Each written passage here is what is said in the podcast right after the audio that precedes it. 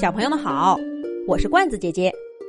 这一集，罐子姐姐继续给小朋友们讲《勇敢的小豌豆》的第四集。勇敢的小豌豆终于能够独自攀登高山，游过大河，穿过沼泽和荒漠。苍老的西红柿这才拿给他一张藏宝图，指着上面弯弯曲曲的道路说道。要想赶跑僵尸，光靠锻炼身体是远远不够的。你要按照这张藏宝图指引的方向，找到神奇的魔法石。魔法石会帮你点燃一个超能力，让你能够对付僵尸。不过，寻找魔法石的道路。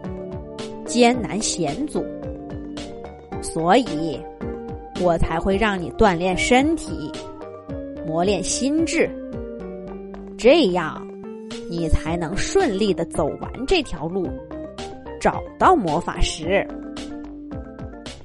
西红柿的话听起来就像天方夜谭，可是他的态度又十分的认真。小豌豆一时间不知道该不该相信。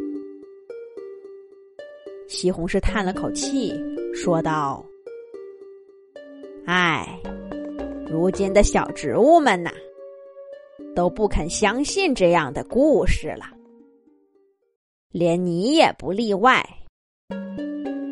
不相信就算了，就当我们白白的相识一场。”回去吧，忘记那些跟僵尸战斗的事儿，好好的过你的日子吧。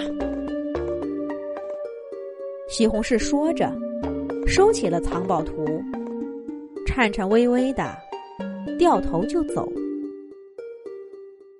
小豌豆想起了他们第一次见面的时候，那个在空中绽放的西红柿炸弹。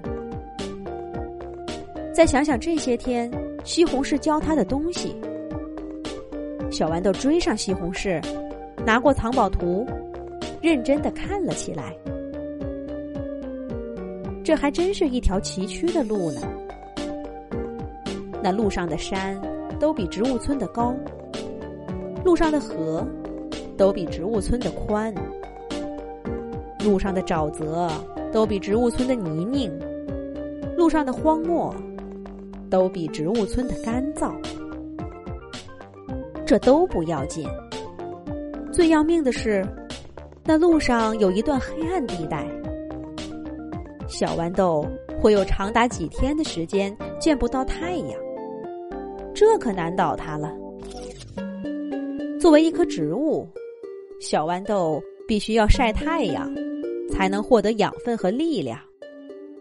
就像动物和人类必须吃饭一样，偶尔的阴雨天还能勉强应付，这么多天的黑暗，恐怕小命都保不住了。这还不算，过了这片黑暗地带，他还要穿过冰潭，那又是一个很大的挑战。植物村气候温和，环境优美，特别适合小植物们生长。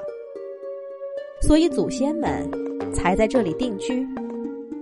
小豌豆很难在寒冷的气候下生活，这对他来说又是个大挑战。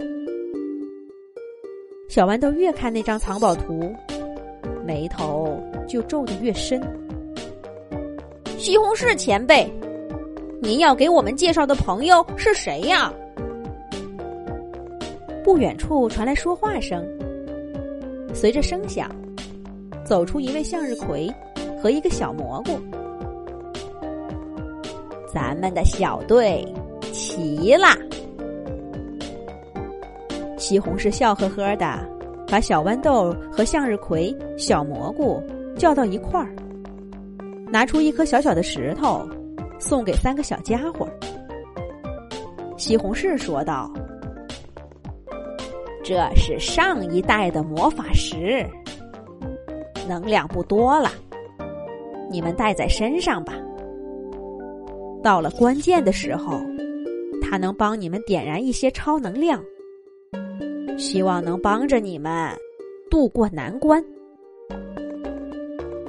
小豌豆、向日葵和小蘑菇看着石头上微弱的光芒，突然浑身充满了力量。西红柿重新坐下，用苍老的声音给三个小家伙讲了个故事。那是流传许久的僵尸故事的续集。原来，在僵尸们袭击植物村后，植物村有几位勇敢的植物。历经艰难险阻，找到了魔法师，用超能力赶走了僵尸。那真是个惊心动魄的故事。为什么植物村的土豆大叔没有讲这个续集呢？西红柿的故事一直讲了一个晚上，小豌豆和两个新朋友一直听到睡着了。第二天早上起来，他们身边已经没有了西红柿的身影，就好像他从来没有出现过。要出发了，新一代小植物要开始寻找魔法石的旅程了。故事的结果我们都知道了，小豌豆终于带回了魔法石，给植物村的植物们都点燃了超能量，赶走了僵尸。至于他们在路上的故事，那就是另一个故事了。我们以后再讲。